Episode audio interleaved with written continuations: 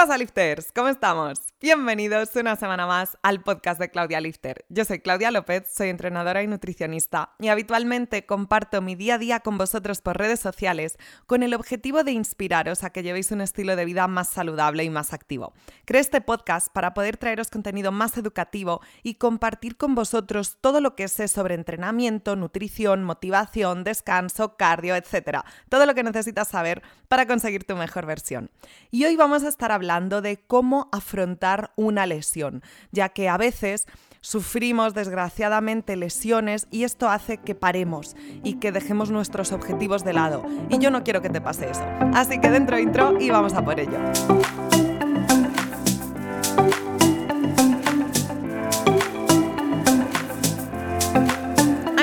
Me gusta mucho que dice, a problemas, soluciones. Y a una lesión también hay que buscarle soluciones. Los médicos se encargan de buscar la solución para tratar esa lesión.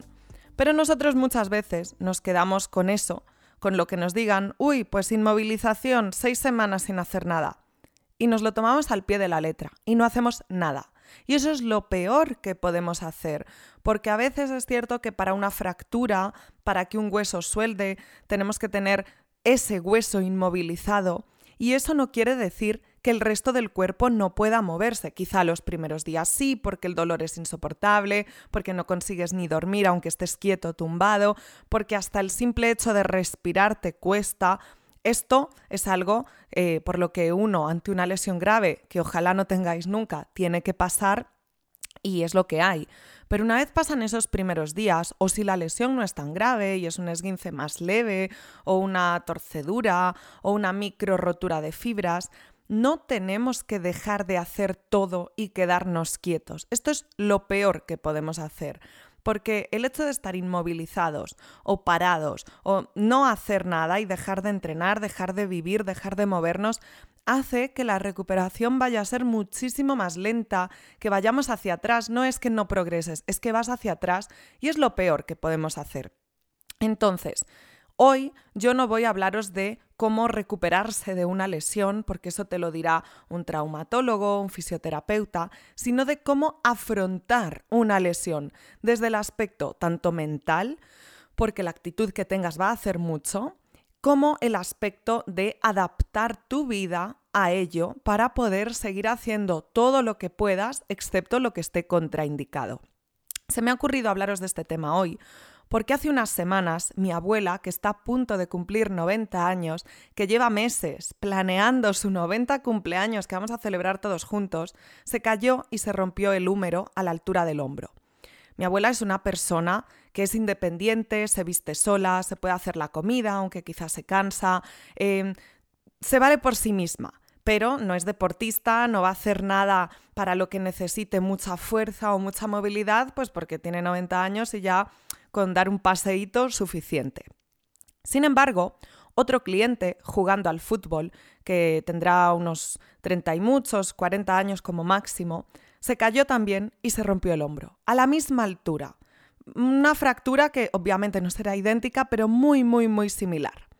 A mi abuela le recomendaron no operarse. Le dijeron que la decisión era suya, pero que si se operaba, esto haría que el proceso de recuperación fuese muchísimo más lento, pero que pudiese recuperar toda la movilidad del hombro, de forma que el hombro, que es una articulación muy inestable pero muy móvil, porque podemos hacer circunferencias con el brazo, eso tarda en recuperarse, pero gracias a operarse podría conseguir toda la movilidad. Sin embargo, si no se opera, en vez de darle un diagnóstico de, bueno, te recuperarás en nueve meses, le dijeron, bueno, te recuperarás en tres, cuatro. Y el no operarse significaría llevar un cabestrillo, dejar que el hueso, que el húmero, suelde ahí. El húmero es el hueso que va del hombro al codo, para que lo tengáis ubicado. Y la parte más alta, más pegadita al hombro, es la que estaba fracturada. Pues simplemente con llevar un cabestrillo, eso soldaría ahí, no soldaría de la mejor manera, no se uniría una parte del hueso rota a la otra de la mejor manera como si te operan y te lo dejan perfecto, lo mejor posible, pero estaría lo suficientemente bien para que una vez suelde y ya pueda mover el brazo, llegue a ser capaz de peinarse. Y mi abuela, que es muy coqueta, dijo, bueno, con que pueda seguir peinándome y este brazo se mueva bien, ya está. Además es el brazo derecho, es diestra, e imaginaros operarse de eso y estar nueve meses sin poder utilizar el brazo derecho. Pues estaría más dependiente, a ella le gusta mucho el hecho de ser independiente y entonces para una misma lesión su diagnóstico y su procedimiento fue inmovilizar, dejar que suelde y ya está, y no recuperar la movilidad total. Sin embargo, mi otro cliente, con una lesión muy similar, fue al hospital y le dijeron que lo que le recomendaban 100% era operarse, porque aunque el procedimiento fuese muy largo, es una persona joven que se podrá recuperar bien y que de esta forma conseguirá tener toda la movilidad tras un largo proceso de operación, de recuperación, de rehabilitación y fisioterapia. Y esto es un rollo pero obviamente tú quieres volver a tener ese hombro y ese brazo bien y no limitarte en ningún sentido el resto de tu vida. Esto es un claro ejemplo de cómo eh, no solo cada lesión es diferente, sino cada persona es diferente. Y para una misma lesión puede haber dos diagnósticos, dos tratamientos diferentes, en función de las características de cada uno, de nuestro estilo de vida, de lo jóvenes o mayores que seamos, etc. Pero incluso si tuviesen la misma lesión, la misma persona, dos profesionales diferentes pueden tener dos opiniones diferentes y por eso muchas veces cuando vamos a un médico, a un especialista, a veces no nos quedamos contentos con los que nos dicen y queremos una segunda opinión.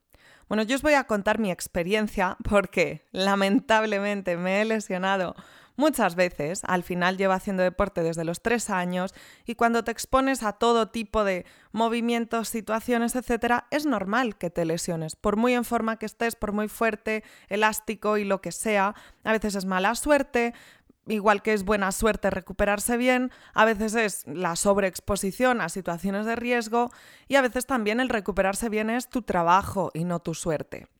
Entonces, la primera vez que me lesioné de verdad, no de una torcedura de tobillo, sino una lesión lesión, me rompí el codo del brazo derecho y soy diestra. Estaba haciendo una dominada con agarre supino en una barra de estas que se ponen en una puerta.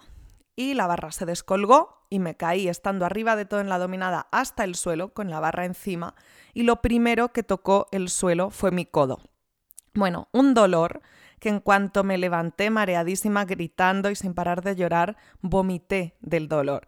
Eh, nada, de ahí me fui al centro de salud, que lo tenía al lado de casa, me mandaron directamente al hospital, me hicieron una radiografía y me dijeron que había sido una fractura limpia en el olecranon en la parte del hueso, del cúbito, el hueso que va de la muñeca al codo son dos, el radio y el cúbito. Pues en el cúbito, en la parte más cerca del codo, me hice una fractura limpia, que significa que es totalmente recta.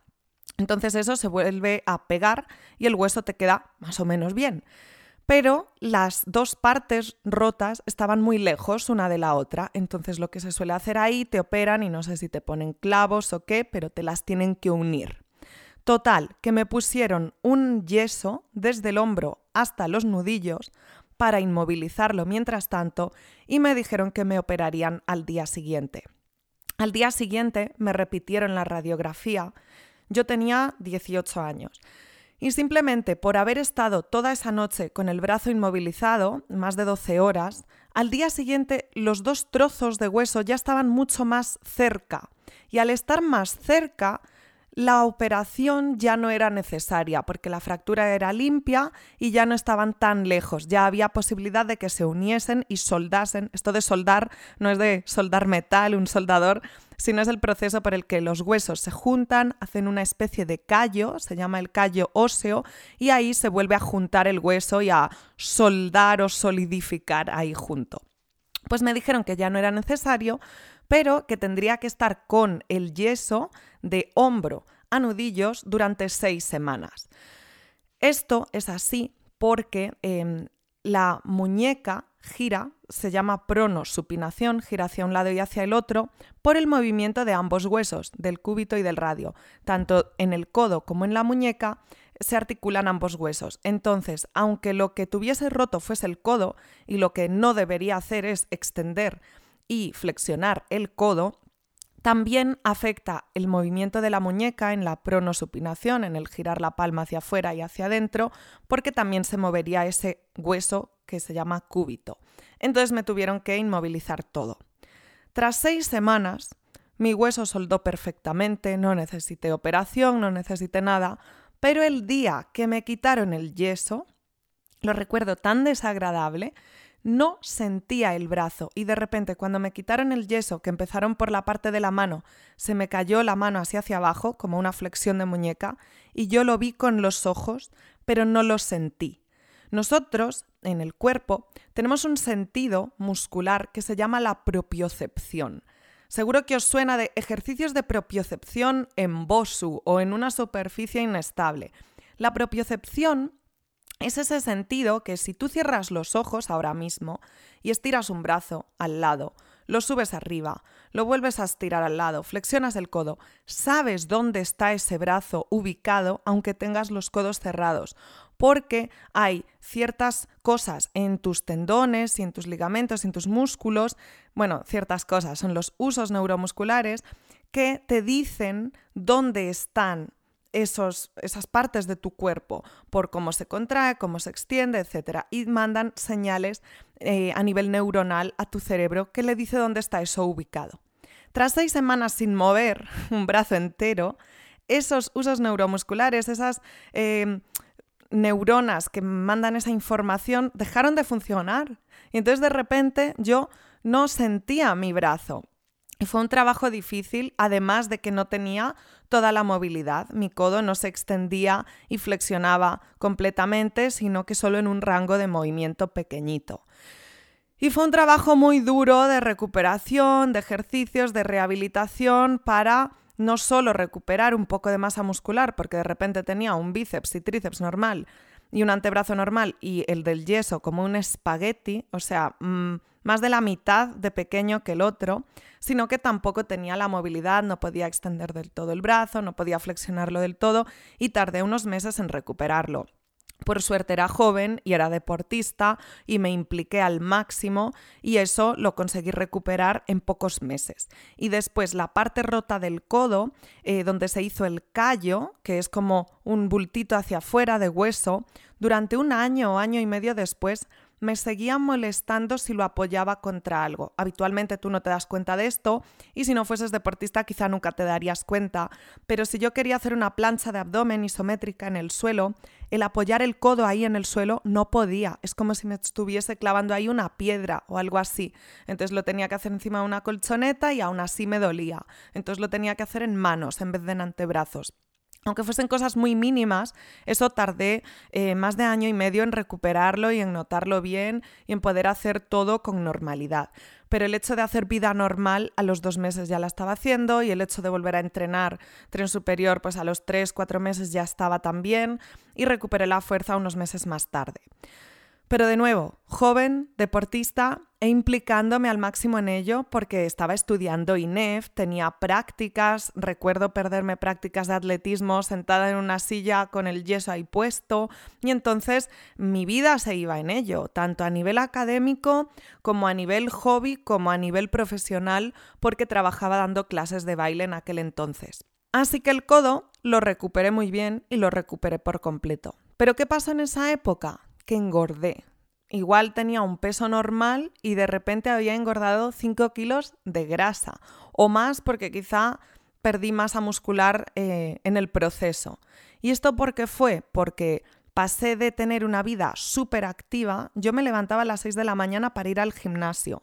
A las 9 entraba a clase y mis clases eran hora y media de atletismo y ahora hora y media de judo. Era INEF y tenía muchas prácticas.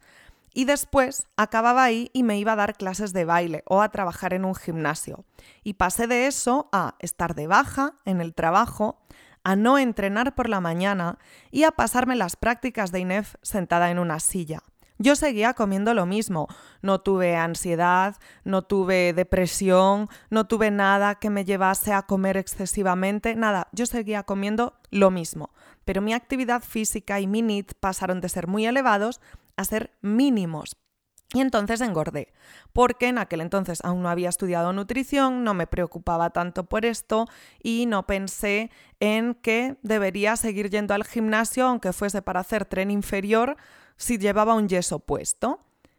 Después aprendí con esta experiencia que culpa mía, porque ¿por qué no iba a salir a pasear, aunque llevas un yeso puesto, en vez de quedarme en casa en el sofá mientras estaba de baja? ¿Por qué no iba a ir al gimnasio y hacer unas extensiones de piernas, un curl femoral sentada, una máquina de abductores, una máquina de aductores? Si son todo cosas que puedo hacer sin mover los brazos, sin moverme de cintura hacia arriba. Siempre puedes trabajar con menos peso, a muchas repeticiones, para que no necesites los brazos para agarrarte a la máquina y hacer tensión. Siempre se puede adaptar todo. Pero yo estaba en primero de carrera, ni lo sabía, ni se me ocurría, ni tampoco me preocupaba. Y esos 5 kilos que subí, pues luego los bajé y ya está. Dos años después em, empecé a correr porque un amigo me picó para presentarnos a una Spartan Race y me gustó mucho. Y al año siguiente nos presentamos a la Spartan Race Beast, que era una carrera que ponían que eran 21 kilómetros, al final fueron 23, por montaña, con obstáculos, una locura. Y esto fue en Barcelona. Y yo volaba desde Coruña para hacerla. Entonces eh, fuimos allí y en el kilómetro 18 me tropecé y me caí, se me torció el tobillo en medio del monte, por un terreno súper irregular en el que solo cabía una persona, porque al final, 18 kilómetros más tarde de la salida, nadie iba en plan eh, todos juntos, sino que cada uno a su ritmo, y pasaron unos minutos hasta que pasó alguien y me adelantó. Pues me torcí el tobillo hacia un lado y hacia el otro, fue un doble esguince y me quedé ahí sentada llorando en medio del monte, en medio de la nada. Yo dije, aquí o me rescatan en helicóptero o no hay tu tía. Bueno, no sé cómo, porque me rompí tres ligamentos. No sé si era uno interno y dos externos o uno externo y dos internos. Algo muy raro. Me dijeron que era una lesión muy rara que me había hecho un doble esguince hacia adentro y hacia afuera. Total, que nadie me iba a salvar ni a sacar de allí y me levanté y empecé a ir a la pata coja saltando. Pero claro, mi cuádriceps de la pierna derecha, porque esto fue en el tobillo izquierdo, no aguantaba más. Entonces empecé a apoyar así como solo los deditos para hacer un poquito de apoyo en el pie izquierdo. Kilómetro 19, me quedaban hasta el 23. Y ya dejé de llorar, seguí mm, trotando, medio caminando, medio trotando, acabé corriendo porque solo quería acabar de una vez. Y no sé si alguna vez habéis visto una Spartan Race, una carrera de obstáculos, pero acabas cubierto en barro, sucísimo, con ramas y hojas metidos en las zapatillas, bueno, fatal. Y mi amigo había acabado eh, pues mucho antes que yo. Y eso que iba quinta de la Spartan Race Beast, que era un europeo, y gracias a la lesión acabé sexta y la quinta estaba como medio minuto por delante de mí o algo así. Fue una de las que me adelantó cuando estaba en el suelo. Yo, con mi espíritu competitivo, acabé la carrera corriendo, pero en cuanto crucé la línea de meta, vi a mi amigo que ya se había duchado, ya estaba ahí con un plátano y un Powerade, no sé qué. Lo abracé, me puse a llorar y le dije, Pini, no puedo dar ni un paso más, me he roto el tobillo, no sé qué tengo, tenía una bola ahí.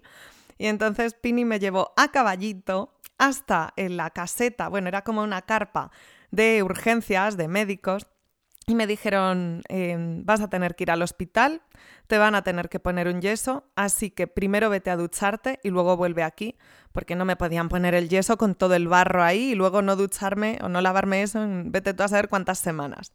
Total, que Pini otra vez me llevó a caballito, menos mal que este es un amigo de toda la vida. me fui a las duchas, entre comillas, porque son unos grifos que hay que te llegan por la rodilla. Me lavé como pude, me quité toda la tierra, el barro y todo, y volvimos a la carpa. Y ya me dijeron, te tienes que ir al hospital. Bueno, nos fuimos al hospital, el coche lo había llevado yo porque me lo habían dejado mis tíos de Barcelona para irnos ahí a medio de la nada a hacer esta Spartan Race. Al final lo tuvo que conducir Pini. Llegamos al hospital, había otros tres lesionados de la Spartan Race más graves que yo, entonces tuve que esperar un rato y me pusieron un yeso blandito porque como ese día cogíamos al día siguiente un avión para volver a Galicia, si me ponían un yeso rígido, me decían que con la presión del avión podía tener un coágulo, podía... Bueno, bueno, yo ya asustadísima. Me tuve que pinchar heparina, que es, creo que, a ver si me equivoco, anticoagulante, para eh, que no tuviese ningún coágulo por la presión con esa lesión en el tobillo. Total, me llevaron por el aeropuerto en silla de ruedas.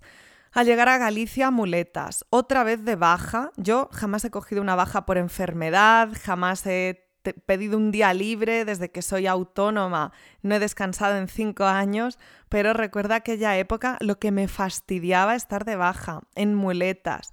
Otra vez en INEF perdiéndome las prácticas. Bueno, fatal.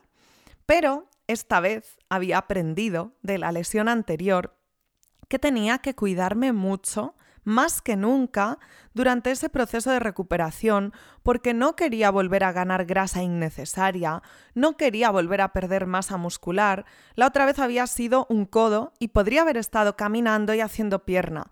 Esta vez había sido un tobillo, y tenía que usar muletas. Bueno, las agujetas en los tríceps de las muletas no os podéis imaginar.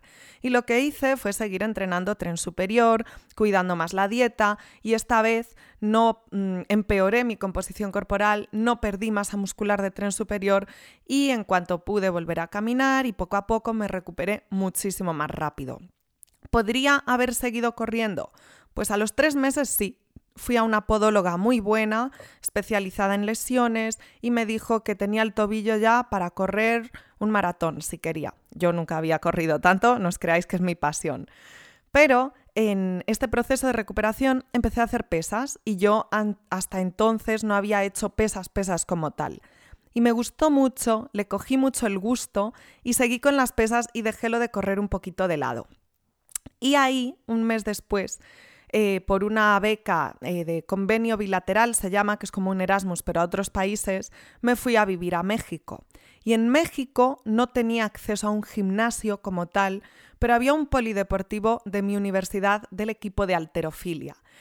Entonces ahí fui yo, que llevaba tres meses o cuatro recuperada del tobillo, a hacer alterofilia y me encantó, doble sesión, un montón de horas y horas de, practicar estos movimientos con la barra, le cogí mucho gusto, empecé a ganar fuerza muy, muy, muy rápido. Entrenaba con gente muy profesional, muy buena, que ha ido a mundiales, incluso una a Olimpiadas, y entonces esto es un ambiente que motiva mucho a esforzarte al máximo. Pero em, el método de entrenamiento era muy hardcore, muy old school, muy siempre a tope. Y yo, eh, a los dos meses de estar practicando alterofilia o incluso menos, un día que había que ir a un RM, a una repetición máxima, haciendo un clean, que es un movimiento en el que se levanta la barra del suelo y hasta los hombros y te metes debajo como haciendo una sentadilla frontal y luego subes la barra. La barra nunca llegó a apoyar en mi hombro y se me rompió la muñeca hacia atrás, así, clac. Y ahí lo que me rompí fue el radio. Antes os hablaba de que de la muñeca al codo van el radio y el cúbito y me rompí el cúbito cuando me rompí el codo derecho. En esta ocasión me rompí el radio de la muñeca izquierda y también fue una fractura limpia. Pero esta vez yo estaba en México con un seguro privado eh, muy bueno, pero en un sitio de México, de desierto de Sonora, entre Sinaloa y Estados Unidos. Se llama ciudad, pero era un pueblito pequeño y, bueno, los recursos no son los mismos que aquí en España con seguridad social, con un montón de hospitales buenos, etc. Total, que yo estaba en un polideportivo, me rompí la muñeca, una fractura, fractura, y después de haberme roto el codo y haberme roto tres ligamentos de un tobillo, yo sabía que eso había sido una fractura de hueso, porque la sensación es la misma. Hizo un dolor insoportable, me, me quedé tirada en el suelo, esta vez no vomité, gracias a Dios. Y en el mismo polideportivo había una zona de medicina en la que había fisioterapeutas, un médico, tal. Entonces me llevaron allí, me pincharon algún antiinflamatorio en el culo y, para que se me calmase el dolor, como si no me hubiesen pinchado nada, yo seguía muriéndome, y me inmovilizaron, entre comillas, la muñeca con una caja de pizza. Eh, muy heavy, pero eran los medios que tenían. Entonces, la caja de pizza me pusieron una tapa de la pizza por un lado y la otra tapa por la otra, y lo llevaba así encima de la barriga como, como si llevase un cabestrillo pero de pizza. De ahí me tuve que pedir un taxi, porque olvidaros de ambulancias, para ir al hospital privado mejor de toda la ciudad barra pueblo, en el que estuve horas y horas para que me hiciesen una radiografía, eh, vieron que era una fractura limpia y me pusieron un yeso exactamente igual que el de la otra vez, cuando me rompí el codo, desde el hombro hasta los nudillos. Pero me había roto la muñeca, entonces, bueno, yo me fui así, antiinflamatorios, lo de siempre. Y cuando llevaba una semana con el yeso, habiendo pasado seis semanas con el yeso del codo unos años atrás, dije, no me puede pasar esto otra vez. Luego te quedas con el brazo hecho un palillo, no te recuperas, etc. Bueno, Cabe mencionar que al día siguiente de la fractura yo ya estaba entrenando pierna. Igual esta vez tendría que haber esperado un poquito más, seguro, porque me dolía mucho, mucho la muñeca. Pero como sabía que no podía parar, que tenía que adaptarme, que tenía que seguir entrenando pierna como fuese, que tenía que seguir teniendo una buena actividad física, no quería perder fuerza porque nunca en la vida había estado tan fuerte como en este momento. Me hacía sentadillas con 105 kilos, cosa que nunca había hecho. Entonces, bueno, pues al día siguiente fui al polideportivo con el yeso y le pedí a mis compis que me pusiesen las zapatillas y me las atasen, porque no podía atarme un cordón con una mano, que me cargasen la barra con 10 kilos por lado, que acostumbrada a levantar más de 100, pues 40 era un chiste, y ahí me puse yo a hacer sentadillas, sentadillas sumo, zancadas, todo con 40 kilos y sujetando la barra con solo un brazo y el yeso por delante. Pero bueno, em, esto también es un poco hardcore. No os recomiendo ni quedaros seis semanas quietos sin hacer nada, ni entrenar al día siguiente de haber sufrido una lesión seria. Hay que tener un término medio, pero bueno, eh, soy un poco así, ¿no? Total, que a la semana de llevar ese yeso, eh, fui al centro de medicina de ese polideportivo y le pedí al doctor, al mismo doctor que una semana antes me había estado pinchando el culo con un antiinflamatorio, le dije, mira, yo no quiero llevar este yeso seis semanas, ya tuve seis semanas eh, en el otro brazo y fue devastador, no podemos recortarlo hasta el codo. Y me dijo que sí, que con que tuviese cuidado para no hacer la pronosupinación, lo de girar la muñeca, em, porque también teniendo el codo libre, pudiendo flexionar el codo, podría hacer un poquito de pronosupinación, pues con que eso no lo hiciese, que era suficiente y que me podía cortar el yeso. Entonces me lo dejó solo desde debajo del codo hasta los nudillos. Y así la muñeca está inmovilizada, pero el codo no pierde esa flexión y extensión. Lo mejor que pude haber hecho en mi vida. Y dos semanas más tarde me quitó el yeso de la muñeca y me puse una férula rígida, eh, de estas que llevan un metal, pero que luego son como de tela o sea, de tela, de, un tejido, ¿no? Así negra con velcros. De esta forma me podía duchar, me podía eh, movilizar los dedos, hacer fuerza con los dedos y entonces la muñeca estaba inmovilizada totalmente para que el hueso soldase, pero no había perdido la flexoextensión del codo y la movilidad y tampoco la fuerza de agarre en las manos, aunque sí que se debilitó el antebrazo como es normal, no perdí ni la mitad que había perdido la otra vez con la lesión del codo y la seriedad de las lesiones era prácticamente la misma, una a la altura del codo, otra a la muñeca, pero era lo mismo. Sin embargo, simplemente por mm, no inmovilizar seis semanas seguidas y hacerlo gradualmente según mi evolución, pude tener una recuperación muchísimo mejor. Luego, por supuesto, el volver a cargar peso en la muñeca, eh, pues fue un proceso mucho más largo. Eh, nunca conseguí volver a las marcas que tenía antes de la lesión, de, sobre todo de preses, de ejercicios de hombro por encima de la cabeza, de levantar la barra. Y entonces, pues empecé a hacer un entrenamiento más normal del gimnasio y no de alterofilia. Y a partir de ahí empecé con el fitness y ya, bla, bla, bla. Pero bueno, lo que quiero deciros con esto es que el cómo afrontes una lesión va a afectar mucho al resultado de la misma. Y no solo durante el proceso, pues evitarás engordar, que es algo que es malo para la salud. Yo no me hablo a nivel estético, sino 5 kilos de grasa más es malo para la salud de cualquier persona, excepto alguien que esté en infrapeso. Eh, y el inmovilizar y no hacer ejercicio es malo para la salud de cualquier persona. Entonces, siempre que tengas una lesión, ojalá sea un esguince, ojalá sea algo muy mm, insignificante o de recuperación rápida, una micro rotura de fibras, pues si tienes una lesión grave, por supuesto, rodéate de los mejores profesionales, pero adáptate y, no te pongas en el papel de víctima, de no puedo hacer nada, de bueno, hasta dentro de tres meses se acabó, bueno, la dieta ya que más das y total no estoy entrenando, porque eso es algo muy habitual y sobre todo en deportistas que estamos acostumbrados a no parar, pero eh, gente normal que simplemente hace actividad física por salud o por un objetivo estético, esta actitud de blanco y negro, todo o nada, es la peor que podemos tener. No mandas todo a tomar viento y dejas de hacer todo porque ya no puedes hacer todo perfecto, ¿no? Si no lo puedes hacer perfecto, te adaptas y lo haces lo mejor que tú puedas. Y no hay nada cómo invertir en salud, cómo invertir en un buen fisioterapeuta, cómo invertir en una buena rehabilitación, porque a veces la que te dan gratis eh, no es la mejor y a veces invirtiendo un poquito en eso no te imaginas la ganancia en calidad de vida, en movilidad, en fuerza que puedes conseguir. Así que mm, es lo que más te puedo recomendar y de verdad creo que es lo que más vale la pena.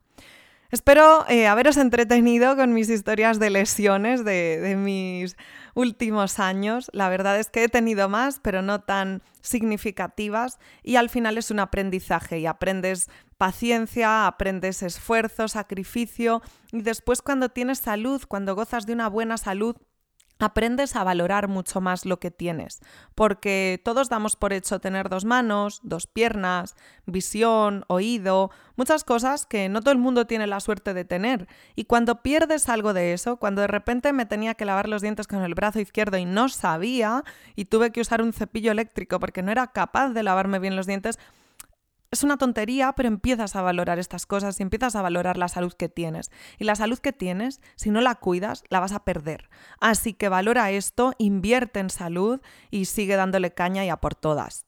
Y por último, hoy quiero contestar un par de preguntas que me habéis hecho por Instagram y que me parecen interesantes. Lara nos pregunta, ¿por qué la fruta cuenta como carbohidrato? Bueno, esto es algo que no todo el mundo sabe, porque muchas veces queremos comer sano y ya está, y entonces todo fruta y verdura. Y la verdura tiene muy poquitos carbohidratos y se puede comer en mucha cantidad y, las calorías están controladas, pero la fruta es alta en carbohidratos ya que contiene mucho azúcar, entonces si lo metemos todo en un mismo saco y bueno, la fruta y verdura no cuenta porque es sano, porque es natural, podemos estar ganando grasa o ganando peso debido a comer mucha fruta. Hay gente, a mí me ha llegado gente que se come 7, 8 piezas de fruta al día. Ay, no sé por qué engordo, si yo como sanísimo, solo ensaladas y fruta. Pero claro, esa fruta tiene mucha glucosa y al final si comes muchos carbohidratos que no utilizas, pues los acumulas en forma de grasa. La fruta se cuenta como un carbohidrato porque se compone de agua, de fibra y de azúcares naturales, pero azúcares, glucosa. Y la glucosa es en lo que se descomponen los carbohidratos. Así que si el único macronutriente de la fruta o el principal son los carbohidratos, obviamente tiene que contar como carbohidratos. Y es muy importante no pasarlo por alto y tomar cantidades ilimitadas de fruta si tenemos un objetivo. Andrés Cuellar nos pregunta, consejos para evitar el sedentarismo. Y esta es la última pregunta que quiero responder hoy porque me parece muy importante, ya que el sedentarismo es la gran pandemia. Eh, a día de hoy la mayoría de los trabajos son delante de un ordenador, pasando muchas horas sentados. Cuando llegamos a casa nos sentamos a ver la tele em, o estamos en el ordenador otra vez pero por ocio. El ejercicio no es algo que hagamos como parte de nuestra vida, eh, nuestros ancestros pues igual salían a cazar. Nosotros vamos al supermercado o ya ni eso, hacemos la compra online y ni nos movemos para ir a buscar comida aunque ya nos la den hecha y preparada.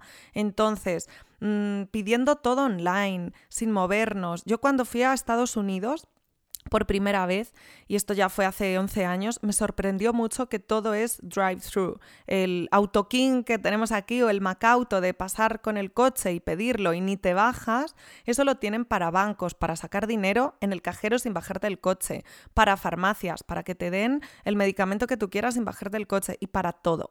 Y a mí me sorprendió muchísimo. Yo pensé, pero ¿cómo no aparcas y te bajas al cajero? No, no, no, es que ni te hace falta bajarte del coche para nada. Y eso está llegando a Europa o ya ha llegado, igual no a este extremo, pero sí mucho, y al final el no ser sedentario es un esfuerzo, hay que esforzarse para ello. Entonces mi consejo es que busques actividades físicas que te gusten y que te diviertas con ellas. No hace falta que vayas al gimnasio todos los días, no hace falta que salgas a correr todos los días. Estas son cosas que solo los más apasionados del deporte disfrutamos y para las que hay que tener mucha disciplina. Pero quizás si un día echas una pachanguita de fútbol con tus amigos, otro día vas a una clase de baile, otro día sales a dar un paseo por la naturaleza, o a patinar, o a jugar al pádel, o lo que sea que te divierta y que haga que te muevas sin darte cuenta prácticamente. O que empieces a hacer acciones como subir escaleras en vez de un ascensor. Parece una tontería, pero si vives en un tercero y no vas cargado y, decides coger el ascensor todos los días, no te das cuenta que simplemente con las dos veces que sales y entras de casa, si lo haces por las escaleras, ya vas a tener un NIT más elevado, es decir, unas calorías que gastas al día mayores eh, sin tener que hacer ejercicio como tal. Y así con todo, así con todo, todas las pequeñas acciones que podemos hacer. Si usas transporte público, em, bájate una parada antes y camina un poquito más y eso que te llevas. Si sueles conducir, aparca un poco más lejos en vez de en la puerta y eso que te llevas. Y así con todo. Es un esfuerzo y hay que ser conscientes, pero es algo, como os decía antes, que vale la pena porque es nuestra salud. Y otra cosa que te puede ayudar mucho es usar un wearable, un dispositivo eh, un smartwatch, como algo que te mida la actividad física para saber lo poco que te mueves. Yo muchas veces cuando trabajo con clientes nuevos y les pregunto que miren su media de pasos diarios, la gente sedentaria no suele llevar un smartwatch que, le mida la actividad física porque no es algo que usen, ¿no? Entonces, si te metes al móvil a ver tu media de pasos semanales y en vez de ser de 8.000, 12.000, algo un poquito activo, es de 2.500, eh, yo me llevo las manos a la cabeza. Pero esto me pasa con cada cliente nuevo que tengo la, mayoría de las veces, el 80% me atrevería. Y simplemente con pasar de 2.000 pasos a 6.000 pasos diarios, que sigue siendo una vida sedentaria, eh, simplemente por ese aumento ya empiezas a adelgazar, solo por eso, por moverte más todos los días, sin comer diferente, sin empezar a entrenar, solo por caminar más. Entonces, si estas pequeñas acciones las podemos implementar en nuestro día a día, podemos combatir el sedentarismo y conseguir disfrutar de mejores resultados y sobre todo de una buena salud. Y aquí lo vamos a dejar por hoy, lifters. Muchísimas gracias por escucharme como siempre, por llegar hasta el final y gracias también si me regalas unas 5 estrellitas y te suscribes en la plataforma en la que me estés escuchando. Nos vemos la próxima semana. Un abrazo.